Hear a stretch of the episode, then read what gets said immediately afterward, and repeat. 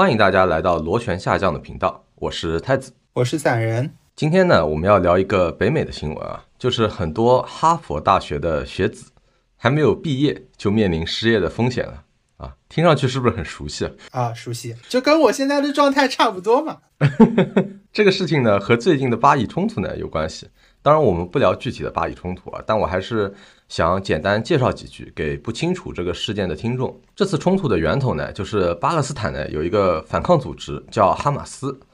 哈马斯在十月七号的时候呢，突袭以色列，发射了很多火箭弹，并且哈马斯武装力量呢，直接在当地造成了很多平民的伤亡，包括当地举办的一个音乐节。这音乐节上不仅是以色列人民啊，很多其他国家的民众也去了。结果呢，很多人就人家只是去个音乐节嘛，结果被哈马斯突突了，啊，甚至有一些非常过分的行为，这些在网上应该传播的还是比较广的。嗯，然后呢，以色列呢挨打了嘛，所以他肯定是要反击的，然后把哈马斯的这个武装力量先赶走了以后呢，他们就公开宣称啊要攻打加沙，因为加沙呢算是哈马斯这个组织的大本营，但是呢，加沙也有很多的平民，然后现在呢，以色列应该是已经开始轰炸。开始集中很多的火力在加沙地区了。那首先我要说啊，我们的立场是反对任何的对平民的伤害，无论是直接的还是间接的。啊，那回过来就是听众朋友们可能会奇怪啊，就是巴以冲突跟这个哈佛大学有什么关系？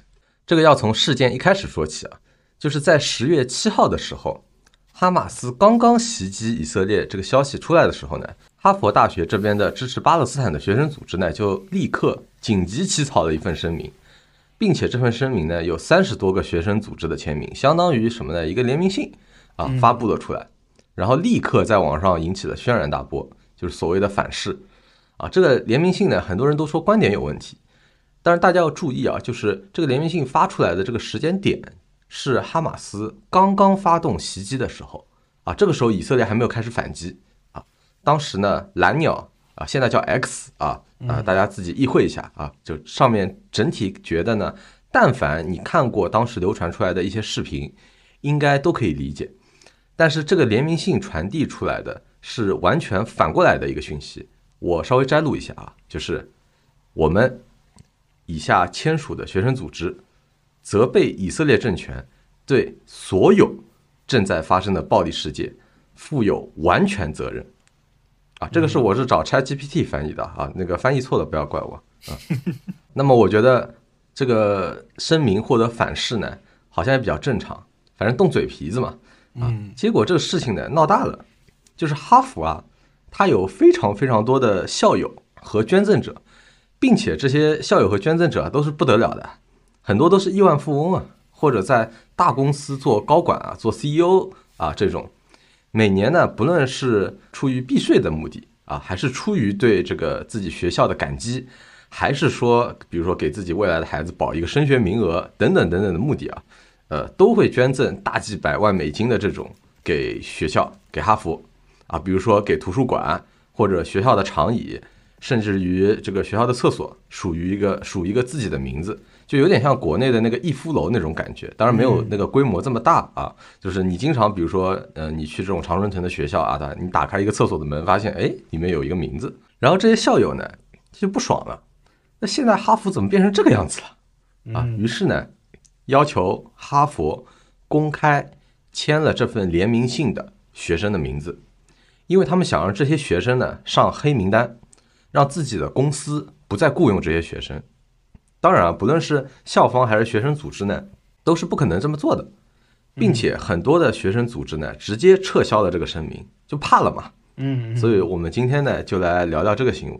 对，我不知道散人在国内的社交媒体上有没有听到过这个新闻。其实我自己是听到过。很多次了，也听到过各个版本的，就是大家的解读，哦，嘲讽。然后我也看到了一些那个公开性的东西，然后大佬吧，然后来说啊，你们要怎么怎么样，这群学生的一些材料，然后包括也看到了一些照片，应该拍的是大佬，然后拉了一辆那个广告车。然后上面有一个很大的屏幕，对对对然后在学校门口公开那个呃他的一些资料啊等等啊，这些照片其实我也都看到过，嗯，嗯，所以其实在国内这件事情还是有一定的传播的，当然它传播面没有那么广，所以说我们今天啊，就这个先溯源一下，就是、嗯。呃这封信内容到底是什么？我觉得我们先要来明确一下啊。嗯所以说呢，我找到了这个信的原稿啊，然后我现在把原稿稍微读一下，因为这封信其实也蛮短的啊。对，嗯我们以下签署的学生组织责备以色列政权对所有正在发生的暴力事件负有完全的责任。今天的事件呢，并非孤立发生。过去二十年，加沙地带数百万巴勒斯坦人被迫生活在一个户外囚禁的状态。以色列官员承诺开启地狱之门，而加沙地带的大屠杀已经开始。加沙的巴勒斯坦人没有避难所可以躲避，也没有任何地方可以逃避。在未来几天里，巴勒斯坦人将被迫承受以色列的所有暴力。唯一应受谴责的就是种族隔离制度。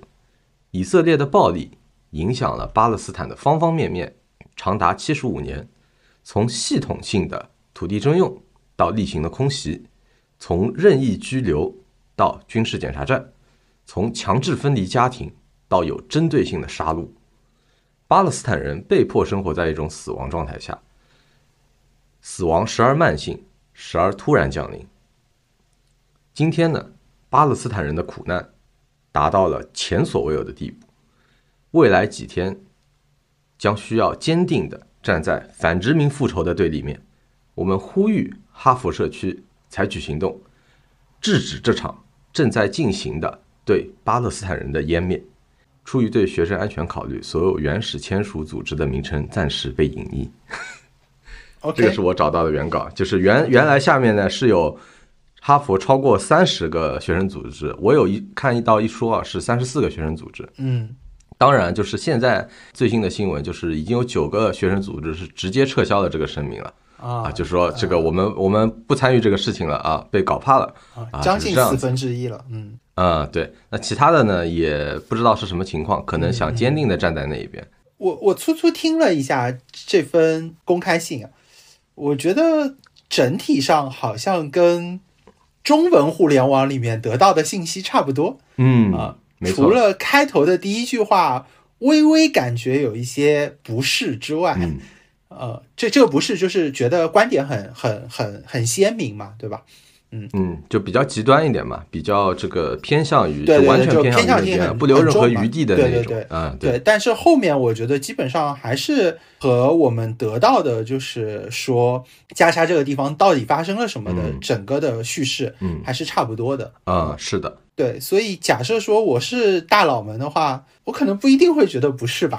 啊 我觉得他就是为什么会遭到这个西方整个世界的一个反噬啊？我觉得这个点呢，我们稍微留到后面去去去聊一下。嗯呃，因为这个呢，稍要要有点前置的一个步骤的。我们先来看一下啊，就是这件事情发生了以后呢，呃，各界的一个反应，呃，我觉得蛮有意思的。嗯嗯，首先你要看的是什么呢？是校方的一个反应。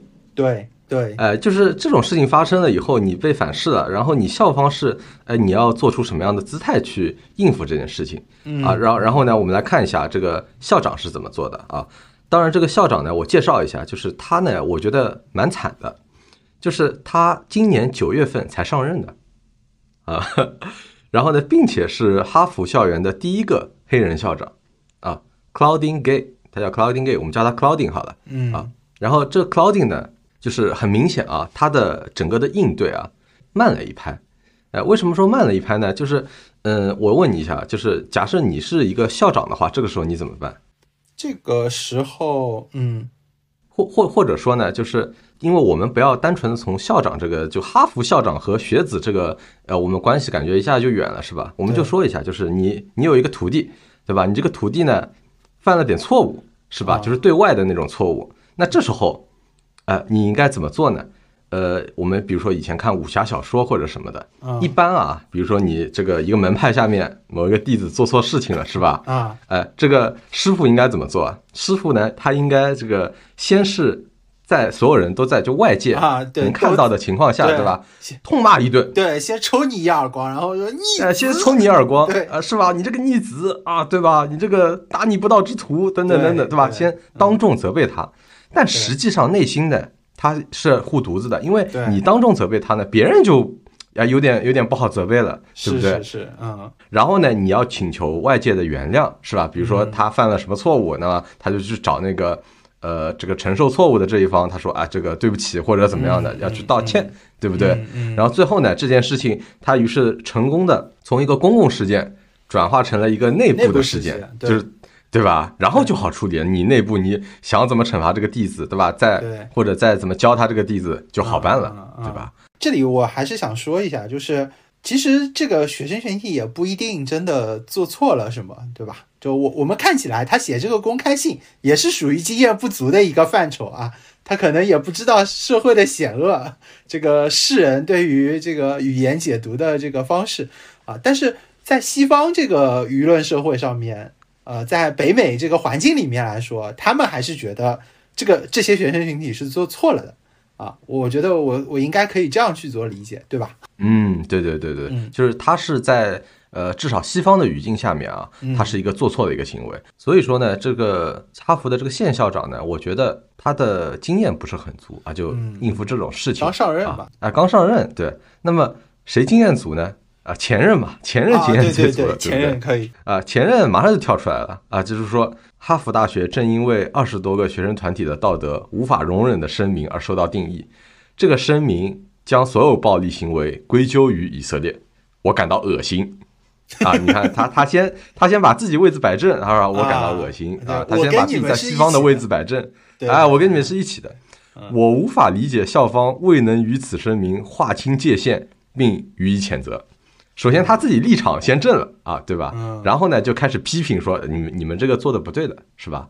批评学生，这事情后来又进一步发酵了嘛，就是很多这个呃大公司的这个高层说说我们不要去雇佣这些学生。了，然后这个时候呢，跳出来了，哎，因为他前面已经伏笔好了嘛，然后他就说啊，我觉得大家都要深呼吸一口。冷静，冷静，冷静啊！冷静一下，冷静一下，冷静一下啊！你看这种，这时候就开始护犊子，对不对？啊，就是所以说他还是采取这样一个策略，嗯啊。但是我们来看看这个经验不足的新校长啊，这新校长呢特别惨，他呢连续出了三篇声明，为什么会连续出三篇呢？因为每一篇都没有办法，对，都被骂，被不同的人骂啊，出一篇就被不同的人骂。这个这个事情，这个事情说明什么？说明微博还是在北美不够流行。他但凡上微博看一下那些声明是怎么被骂的，他也有这个经验了，对吧？好的，我呢这个不读校长的声明了，但是我给你大致的总结一下。其实英语世界里面啊，他们写声明什么的呢，呃，有一点蛮好的，就是第一句话一定阐明主旨啊。你如果没兴趣看全篇呢，你看第一句话就可以了啊。呃，我们先来看一下啊，首先第一篇声明十月九号发的校长声明。啊，这样写的。我们今天写信给您，心情沉重，对哈马斯袭击以色列公民所造成的死伤，以及目前正在进行的以色列在加沙的战争感到痛心。啊，啊，我我给你总结起来啊，就三个字：和稀泥。对对，我听出来了，是吧？听出来了，哎，就是两边我都不得罪，对对对对对，哎，对，虽然就是你可以听出来啊，就是他可能是在帮刚才的学生的这个声明找补，就是说，因为学生的这个声明里面呢，其实完全谴责以色列，嗯，这整个事件的发生，对吧？虽然是当时啊，就是在当时那个时间点，其实只有以色列的人民受伤了，是吧？对，在刚开始的那一刻是在刚开始的时候。对，虽然那个时候，但是他们完全谴责以色列，嗯，是吧？对，所以说他这个校长呢，相当于说，就他可能稍微找补了一下，但是他矫枉没有过正，是吧？他就摆在了一个很中间的一个位置，说，哎，我们既谴责那边，也谴责这边，嗯啊，是他是这么一个态度。嗯啊，当然是就是呃，被这个两边都骂嘛，对吧？哎，对，两边都骂嘛，你哪都不站嘛，哪两边都骂嘛，对吧？然后站巴勒斯坦的就会说你这个这个两，你这个明显就是在支持以色列嘛，对吧？嗯，然后站以色列的肯定就是说你这个就是哈马斯，对吧？啊，肯定都会这样啊。对，而且就是他其实并没有对这个学生的声明起到一个纠正的一个一个作用啊。嗯嗯好，于是呢，十月九号发的第一篇声明，十号第二篇就出来了。然后第二篇你也明显听得出来。我再讲一下他的第二篇的第一句话，就是随着近日事件的持续影响，我们毫无疑问的表示，我谴责哈马斯所犯下的恐怖暴行。啊，无论一个人对该地区长期冲突起源有何个人看法，这样的非人道行为都是可憎的。啊，哎，矫矫枉过正了，对不对？对对是就是哎，有很明显的倾向，对不对？对对，嗯呃，很重要的一点就是，这个学生里面完全没有提到哈马斯的恐怖暴行。嗯，为什么说是恐怖暴行呢？是因为他是对平民突然发发难的。如果你是去打击武呃那个军事力量或者什么的呢，我们不会说它是恐怖暴行，对吧？嗯嗯所以说呢，他这个第二次呢，相当于这个把学生这个声明里面缺的一部分呢，这个补上了嗯啊。所以第一篇呢和稀泥，第二篇呢强烈谴责。嗯哎，我觉得他开始找到门路了，你知道吧？就第一篇是失败的，但第二篇呢，哎，他我不知道啊是不是受了这个前校长的这个指点或者怎么样子的，反正反应过来了啊，开始强烈谴责了。那你知道第三步是什么吗？第三步应该就是要这个内部处理了嘛？没错啊，第三步叫内部处理了嘛。所以说，就是在他第二篇发布出来了以后呢，这个外界呢反应还可以，对不对？啊但是学生肯定是学生肯定会爆了呀。啊，要爆了呀，对吧？对因为这个他相当于在说学生的你们你们这个声明有问题，对吧？对，而且作为学生来说啊，这本来我可能站的是以色列，或者我两头都不站的，对吧？嗯现在看到外面这么来搞我的同学，而且我的这个校长也不护着他们啊，那我肯定是会有想法的。我会想说，那我凭什么要这个畏惧强权？而且你但凡能进入哈佛的，呃，怎么说？当然，一方面可能是有一些身份背景的，对吧？然后另一方面，其实他的这个学历啊，各方面啊，其实还是自我的这个认知和这个价值观还是比较强烈的。嗯，对吧，从这个角度上来说，他会有一些想法出来，他会觉得，哎，凭什么啊？你说你不雇佣我怎么样了啊？我出去搞不好干个公司还干死你呢，你算个啥？然后呢，他十月十二号嗯就发了第三个，啊，第三个是十二号发的，哎，十二号发就过了两天了，前两个蓄力蓄完了，然后啊不行了，太累，休息了两天啊，又发了一个，啊呃，对，并且呢，这一个呢，它是以一个视频的方式，视频加文字稿哎哦发出来了，更加的郑重，对吧？哦？因为我们不得对对。不说。李佳哎对吧？你有一个视频在那边，你跟一个人说，那这种啊感染力啊，或者呃这种 bond 啊，对我们说连接嘛，可能会更强一点，对吧？对啊，我觉得他这个呃格式他上道了，你知道吧？他这嗯个形式选的也不错啊啊。当然这次呢，就是我不读第一句话，我觉得我我把它主旨摘出来呢是这么几句话啊，嗯就是人们问我我们站在哪一边，嗯所以让我表表明立场。嗯我们大学拒绝恐怖主义，包括哈马斯所犯下的野蛮暴行。嗯我们的大学拒绝仇恨，嗯对犹太人的仇恨，对穆斯林的仇恨，对任何群体基于他们的信仰、国籍或任何身份的仇恨嗯嗯啊，大概是这么个主旨。这个呢是蛮偏向内部的一个声明，其实哎啊，就说首先他再强调的第二篇里面就说我们是谴责当时这个恐怖袭击的，嗯，对吧？是的，但是呢，呃，我们又就是说我们内部呢，呃，我们要这个不论我们的国籍啊、信仰或者什么的，我们还是要有一个讨论的，有一个这么一个空间，我们要优雅的对待彼此啊，不要让这个这个仇恨升级等等，就就这种意思。哎我想如果说啊，嗯假设说啊，我们我们作为一个世外人，假设说我看到这个三份声明的顺序并不是这样的。如果说他第一个出来啊，就是一个这个很郑重的啊一个视频，然后加一个文字稿，它讲的就是第三篇这个内容。嗯，你觉得你你觉得这个第三篇的东西会被骂吗？其实从刚才、这个、我觉得第三篇蛮好的呀，就我觉得不会被骂的。对我也觉得，对吧就是我也觉得啊，对？吧？就是首先就是他回应了最大的一个点，就是说我还是强烈谴责那个哈马斯的恐怖袭击对对吧？这个是第一点。嗯然后第二点呢，就是他提出来的这个是怎么说呢？已经是最普世的一个价值了。是的，啊，是吧？的你你很难去指摘这个价值观啊是的，是，的，并且他以比如说他以视频啊这种形式发出来，呃，会让你觉得他有一个立场在那边，然后他很坚定，他很自信，对吧？不像说之前就只是你发一个文字，我觉得那个力量是完全不一样的。是的，是的。所以说嗯，我觉得对以后啊，就是但凡出现这种事情，他肯定第一时间发视频，他肯定第一时间就，呃，我就我就录在那边啊，对吧？是吧？所以其实我听下来，我会觉得，单从你说的这几段描述里面，我会觉得第三个是经过高人点拨，嗯或者说自己认真思考的啊，发现这样会更好啊。前两个呢，觉得嗯还是稍微有一些仓促的，而且因为文字嘛，它没有语音、语调、表情，其实跟你真实去诉说的那个感觉还是会有一些区别的。嗯，是的，所以我还是觉得，假设说他第一时间发出来的就已经是，呃，第三封声明的这个形式的话，可能骂的人就不会那么多了，他也不用在后面再去做很多补救啊等等。嗯，对，我的感觉跟你是一样的，就是他第一篇出来的时候呢，就是呃有一种被 push，就说呃这种事情发生了。然后呢，你肯定这个时候你是要就是有点立场或者怎么样的，所以说呢，他就这个一个和稀泥的态度，他就先出了一篇，因为他一一定要出啊，你这时候不出，呃，人我觉得可能人家骂你骂的更狠，对吧？嗯然后第二篇呢，很明显就是他被外力挤压了，他只能去选那个方向，他去这个强烈谴责，对吧？呃，就是被被被被也是被外力推动着，然后就说因为这个反噬到这边了啊，所以说他必须这个去做这样的一个行为。然后第三篇呢，他才是真的就是，呃，他冷静的去思考了。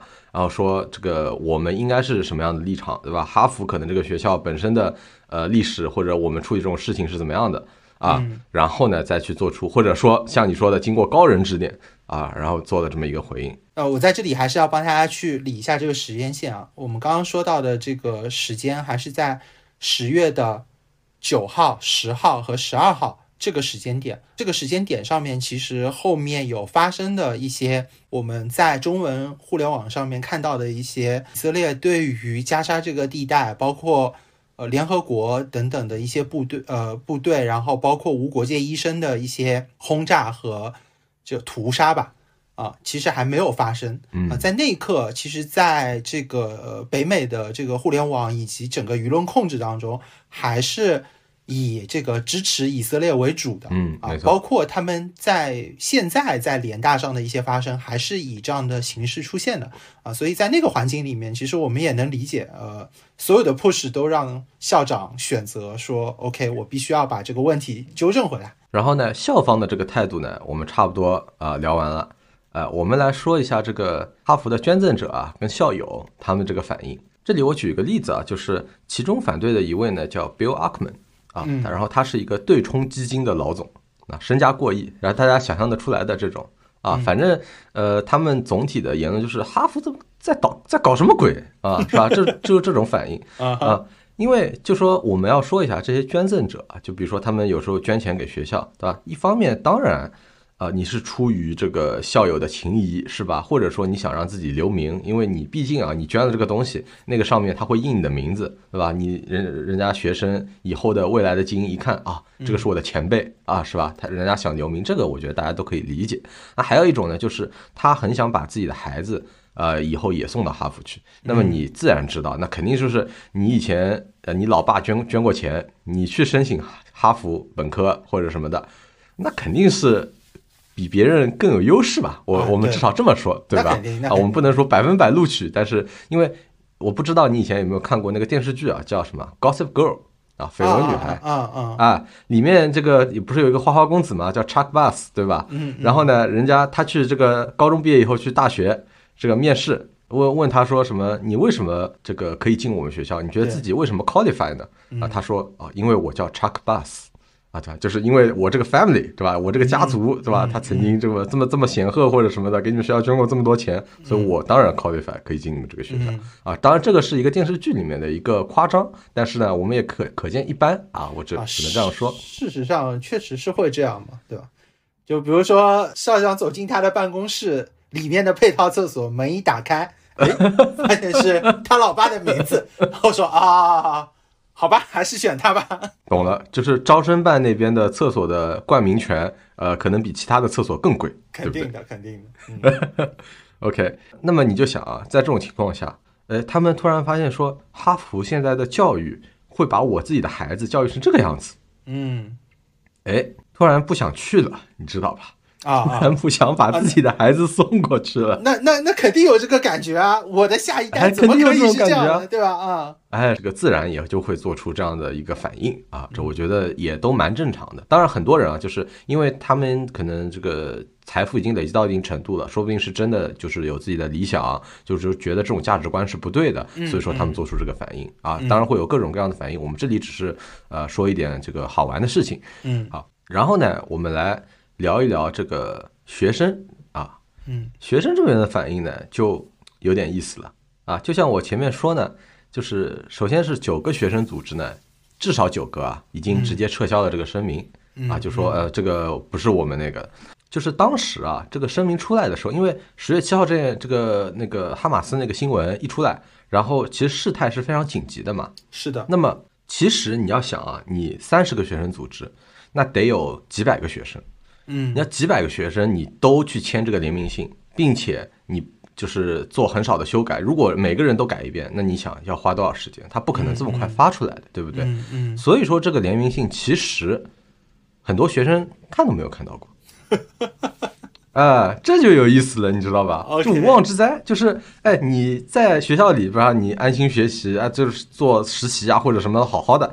哎，结果突然说，哎，这个不行了，你上黑名单了。结结果你知道说，哎，我参加上次参加那个社团，他帮我签了一个什么名，啊，然后你就这个以后找不到工作了，啊，你上很多这个心仪的公司的黑名单了，啊，简直无妄之灾啊，对吧？对，哎，这个这个就就就很离谱啊。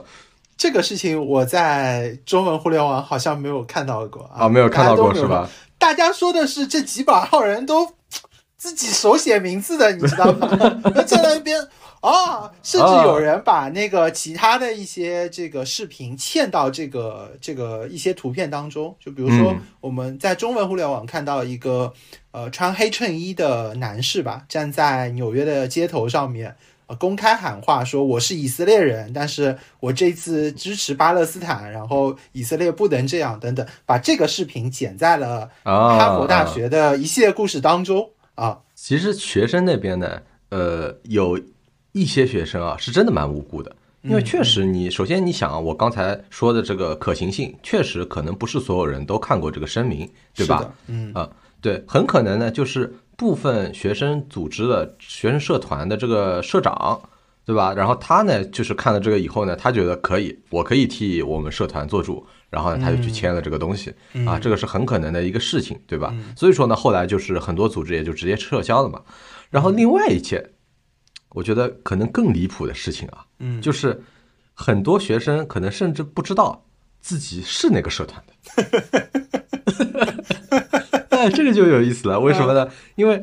就很多时候呢，他们一进学校以后啊，因为你我觉得大家上过大学应该都理解的嘛。你进社团，然后你想象，呃，你进学校，你想象一下，很多人过来帮你提行李什么，对吧？实际上是想拉你进他们的社团。那他们没有，没有，我没有过啊，你没有啊？OK，OK，因为 OK 啊，反正就是呃，这个你进一个社团，你自己肯定是知道的，对吧？然后你需要获得社团的同意。但是呢，那边现在有一些情况呢是这样的，就是他根据你的肤色。就是他猜嘛，哦，啊，你懂吧？就是比如说，呃，你看到一个华人面孔，啊，他自动就把你加入了这个这个中华传统文化社团，啊，比如说他看到你是一个这个中东面孔，嗯，啊，对吧？他自动给你加入了一个什么呃这种啊，你懂的宗教的一个什么社团，明白？啊，就就就会会有这种情况出现，你知道你自己都不知道自己呃这个进了这个社团，然后你就被他们代表了。啊，哎，就会有这种事情出来。所以其实有很多学生，他不光没看过这个声明，他连自己进了这个社团都不知道。哎，他很无辜，非常的无辜 啊啊！OK，这个就很有趣，你知道吧？所以说，有一些学生确实是非常非常无辜的。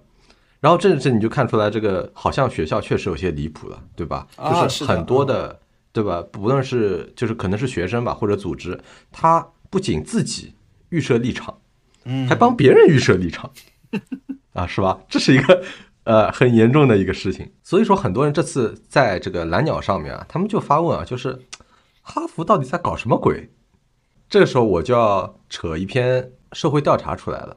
嗯啊，这社会调查是什么主题的呢？是关于这个西方大学的言论自由的调查啊啊，它有一个排名啊嗯，OK 就是所有的大学啊，对吧？它可能里面这个随机抽查或者什么的，嗯嗯。啊，这个我们当做一个花边新闻来听啊，我们也无法保证它的一个这个调查的真实性或者什么的，当做一个花边新闻来听，就是基本上全美的大学啊，你数得上名号的，你在上面这个排名，就是他们调查说你的这个呃言论自由的这个度啊，到底是多少？嗯嗯，然后呢，你就会发现呢，所有的常春藤大学在上面言论自由度都比较低。啊，就是你有一些什么想法呢，你不好呃很勇敢的说出来啊，你。但是呢，我们要反过来说，如果他言论自由度很高的话，很可能是什么呢？没有人 care 啊，是的，是的啊，就是大家不关心这个议题，对？对对对所以说这个没有人 care，所以你想说什么无所谓，没有人听你的啊，对吧？对，也有啊但所以说就是它高不一定是好的，但是你如果太低呢，好像也有问题，也不好，对，太低肯定啊，不好，肯定也有问题，对对对啊，嗯，呃，然后呢，你猜猜哈佛在这个排名当中呢，排名第几？我觉得一定是倒数前三。倒数前三是吧？啊，对，我觉得它实际上一定倒是倒数第一，OK，我保守了，保守了，保守了，你保守了，而且你还太保守了。你猜一下他的言论自由率是多少？它是有一个百分比啊，它它是一个百百分比，就零到百分之一百对。是吧？我我对没错。对对，我猜它应该是在，反正是一个百分之个位数吧，百分之七左右，或者 OK，它是百分之零点零零 零点零零，OK 零点零零啊，OK 啊，这这基本上就是中国跳水了啊，就毫无水花，也就是说就是毫无言论自由可言，可言就是啊。相当于就是说这个学校呢，不论是校方有意，还是说学生挑的学生，它形成了这样一种氛围嗯。啊，反正校园里的氛围就是它实际上里面可能只有几种价值观。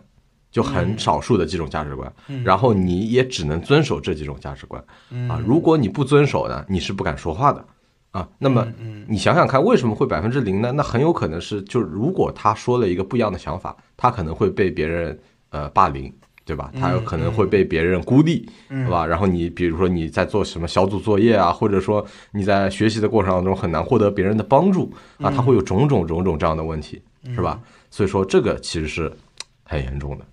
对，这确实跟我们想象的，呃，西方和我们被公知们科普的西方校园完全不一样。哎，是吧我们？完全不一样。我们被科普的这个西方校园，呃，我想象一下，就在我知道这个事情之前，我以为哈佛里面会是这样的，就是可能整个哈佛，呃，瞎说吧，可能有十万个人，四万个人在操场的这一边说我们公开支持谁谁谁。啊，然后有啊四万个人在操场另一边说我们公开支持谁谁谁，然后两边也不吵架啊，就类似于中国那个广场舞，你知道吧？就两个广场舞群体在这边跳你们，不要再打了啦！啊，对，就声音很小，但是彼此之间又没有什么。然后中间有两万个人，然后他们还没有想好应该站在谁，然后就，哎，这个正方辩友来说一下，我听一听啊，反方辩友你说一下。哎呀，嗯，不错啊。哎，我问一下，这杯奶茶谁请客啊？啊，好，可以，那我来反方这里吧。啊，我以为是这个场景啊，没有想到是是这样的。嗯，到目前为止啊，其实我们大致呃聊完了，就是各方的一个反应嘛，对吧？嗯嗯嗯，那么我们继续下去之前呢，我其实想做一个广告。如果你喜欢这期节目的话，欢迎把我们的播客分享给你的朋友听，这会对我们非常有帮助。那我们回过来讲啊，就是这次在西方世界，哈佛的这个声明，它引起反噬的几个争议点究竟是什么？第一呢，就是在这个声明里面完全没有提哈马斯的恐怖袭击啊，主要呢就是谋杀平民啊，我觉得这点是这个呃，无论你从任何角度去看啊，它都应该算是一次恐怖袭击了，主要就是因为谋杀平民啊，然后造成了这个一千两百人到一千四百人的死亡，在当时。第二点呢，就是他们在声明里面完全让以色列负责，就是以色列相当于负全责了，在他们的认知里面。嗯然后所以说这会给这个西方的世界一种感觉，就是他们似乎是支持哈马斯的啊，是会有这种逻辑的联想，对吧？是的，嗯然后第三点呢，这个是我自己的一个猜测啊，就是这种东西呢，积怨已久了，就是呃，怎么说呢？就是白左这一套东西啊，虽然我我说的可能笼统一点，但是白左这一套东西，就说这套东西是什么呢？我现在看起来感觉就是他们只支持弱小，不支持正义。嗯，是的，对吧？会有这种感觉，就是他们在任何的时间点，嗯他们都去支持比较弱势的那一方，嗯他们都去支持，就是不论啊，在任何事件上，正义和这个弱小啊，并并不是说你弱就你有理，你有理，很多时候是这个样子的，对吧？对，啊，我们并不是说所有情况都是这样，但是很多时候并不是你弱你有理，嗯对吧？所以说这件事情，呃，我觉得这三点吧是这个反噬的原因。嗯。嗯，我不知道你还有什么想法。我其实还是比较赞同你刚才说的，包括就是白左的这套思想。对，呃，我不得不说，就是单就那个时间点我们看到的这个新闻，呃，事件啊、呃，不是不算新闻事件，就是这个暴力事件而言，我觉得这件事情哈马斯是，呃，无论他是出于任何一个原因，我觉得他对于平民、对于儿童、妇女等等的一些行为，我觉得都是不合适的。嗯都是不正确的啊，无论它是因为什么原因嗯啊，就像今天以色列，它无论因为什么原因去呃去轰炸，然后袭击，包括地面突袭，包括去划定不同的区域，说啊这边你可以你可以走，这边你不行，然后划完了之后又对那个你可以走的区域去轰炸，对于人道主义走廊去做轰炸等等，我觉得这些行为也是不可取的。嗯啊，我觉得这是一样的。我觉得这个价值观的确立，还是呃，基本上我我理解或者我身边的人都是嗯一致的。嗯那么在这个情况下，呃，你完全只站在一边。当然，我们可以归根溯源啊、讲到以前啊、为什么他们会有哈马斯这个组织，然后为什么哈马斯会这样去仇视以色列。但是，我觉得无论怎么样，这一次的这个事件，呃，还是不能完全站边的。嗯，在我这边，我觉得我也不能完全站边。嗯，对，就是说我们看问题要立体一点嘛，对吧？就对说你不能说你先预设立场，就说你就站定了，说我我那边啊，我就是站那边，然后呢，你再去找种种的理由去解释他的行为啊，是吧？嗯就是你再往前溯源或者什么的，那么这件事情是永远不会结束的。嗯啊，你只能说就是你根据这个当时的这个情况，然后就是可能这一件这一次事件啊，这边可能更有理一些，然后下一次事件那边更有理一些，是吧？就是你你得立体的去去去去每一次具体的去分析这件事情嗯啊，而不是说你这个先屁股决定脑袋这样子去看它。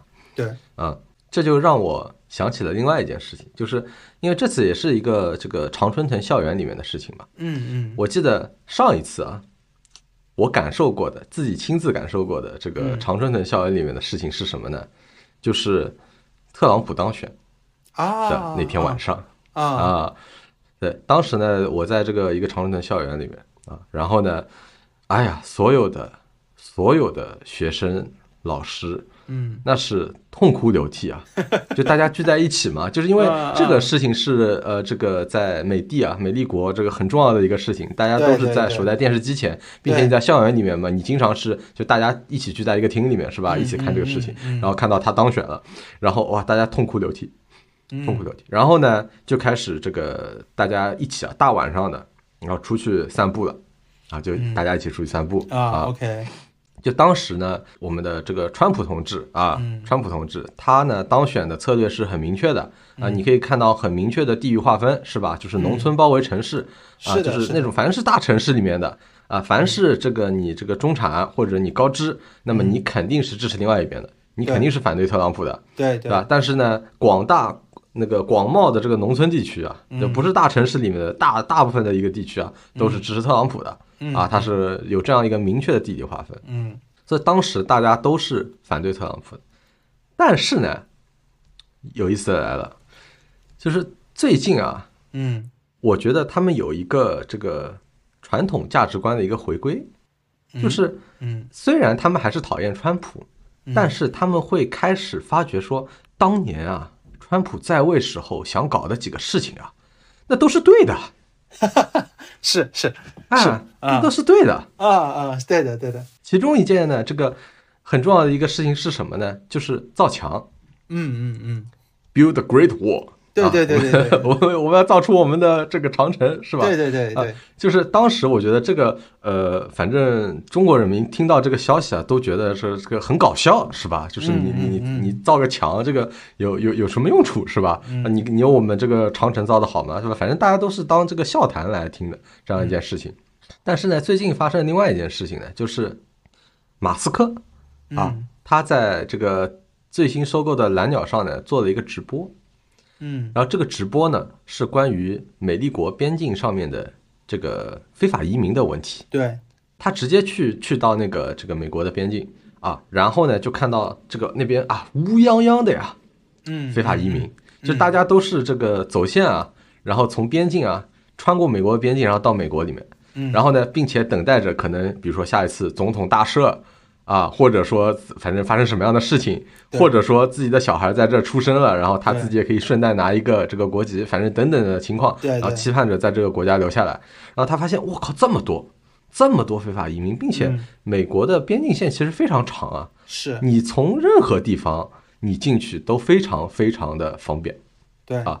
而且呢，这个他也采访了就是当地的一些政府嘛，然后政府就说，哎，我们这个我们就这么点人嗯啊，我们就这么点人手。你让我怎么办呢？我我我是每天这些人没日没夜的在边境巡逻，还是怎么样的？有什么办法？嗯啊，并且你就算巡逻到了，比如说有一批人，对吧？嗯你正好这个巡逻到了，你你你抓住他们，说不让他们进来，这时候又有有趣的事情发生了，就是这些人呢，他们都精准的掌握一套说辞，啊就是哎，我是对吧？这个流亡的，这个我如果回去的话，我就要被干掉了。对对对哎，他就会有种种这样的言辞，是他们都掌握的非常透彻了，而且对准备很充很充分的，对不对对对对，啊，于是呢，这个也没有办法，好像就是你你要这么说，你怎么辨别呢？你你你是这个要花巨资去外面去调查他的背景，还是怎么样吗？你一个个调查过来，那也等死了。嗯但是你如果放他们进来，呃，你很可能你国内这个人口结构会非常剧烈的变动啊，并且这件事情长久的下去，你国内的治安啊，或者等等社会的一些情况啊，都会发生剧烈的变化，呃，陷入了一个两难的局面。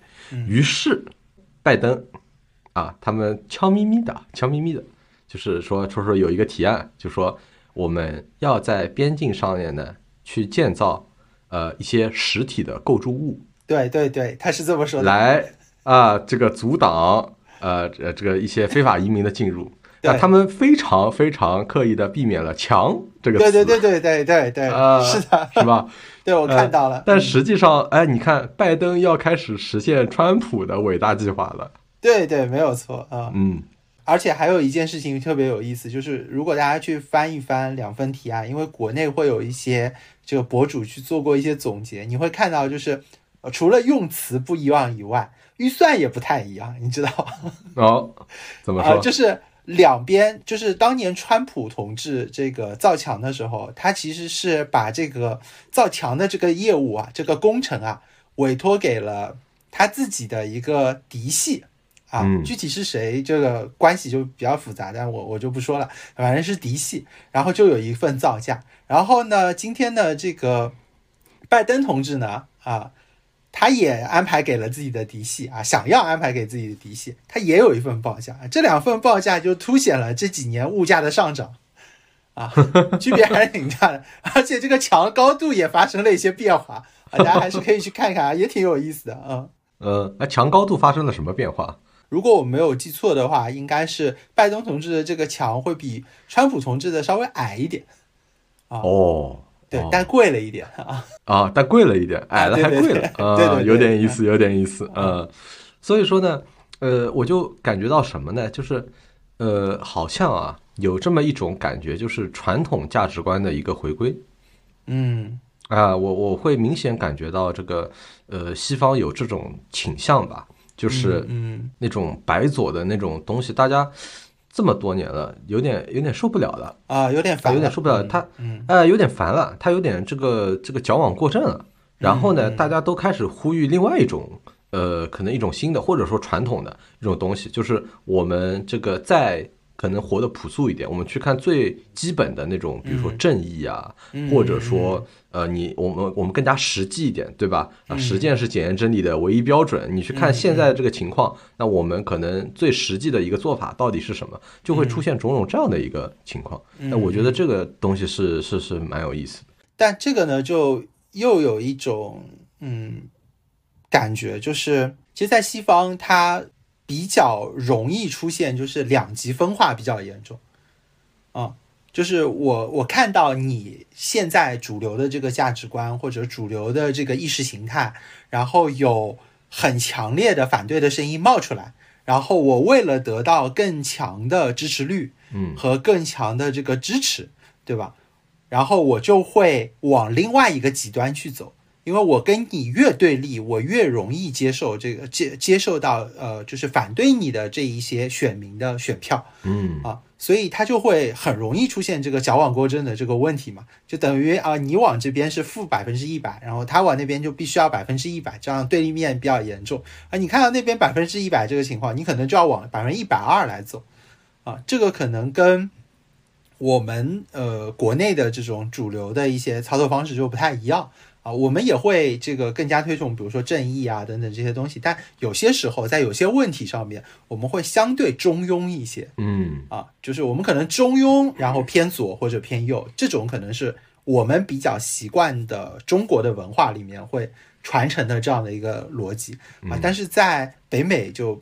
特别是因为一些支持率的问题，所以他很容易就往两个极端去走啊！我会越来越极端，我越来越极端嗯啊！就比如说我们的川普同志，呃，有些时候对于某一些问题，他也会完全避而不答，因为他也不知道 我站哪儿比较好，然后我也没有看到就是反对他的那个苗头，但是呢，我又觉得啊，我好像说这个。拜登同志说的这个也对，好像就不不行，所以我就不答。哎呀，你问我这个问题，我就啊，不能再说了，我要走了，拜拜，然后就走了啊。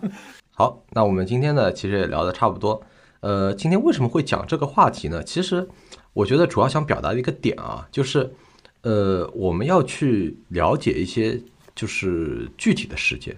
就比如说，呃，如果你一直说，比如说漂亮国或者西方，它世界是怎么样怎么样的，你很容易把它看成一个一个整体，好像他们是铁板一块。不论你觉得他们是好或者坏或者怎么样的话，嗯你对他们的印象其实是一个很模糊的，呃，没有一个具体对象的这么一个虚无缥缈的一个印象。啊嗯啊然后你实际上你具体去理解呢，你就会发现，哎，他们内部其实有也有很多的冲突，是吧？就是嗯呃，有些人是支持这个，有些人是支持那个，然后他们之间也会有互相的这个冲突啊、辩论啊，然后反噬啊，然后等等的这种利益的冲突啊，是吧？但反正呃，我明确的知道一件事情，就是呃，经历过这件事情的这个哈佛学生啊，他们已经上了最重要的一课啊。这一课呢，我觉得他们在社会那个课堂上呢是学不来的，这个只有在社会上才能学得来啊，是不是？是是，所以我一直是觉得，呃，所有的东西都是会有好坏两面的，然后它不会有极端的好或者极端的不好嗯啊、啊但这个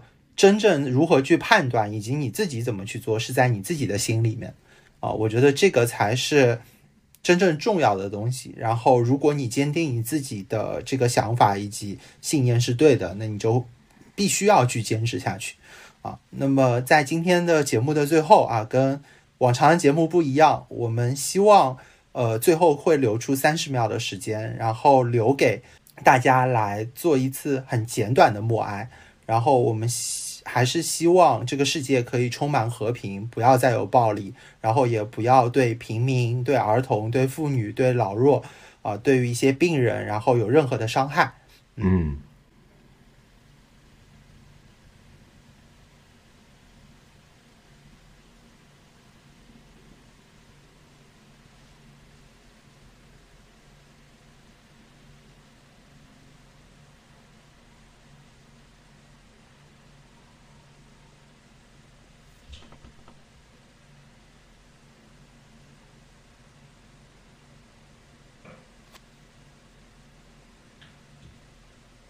那这期播客就到此为止，我们下期再见，拜拜。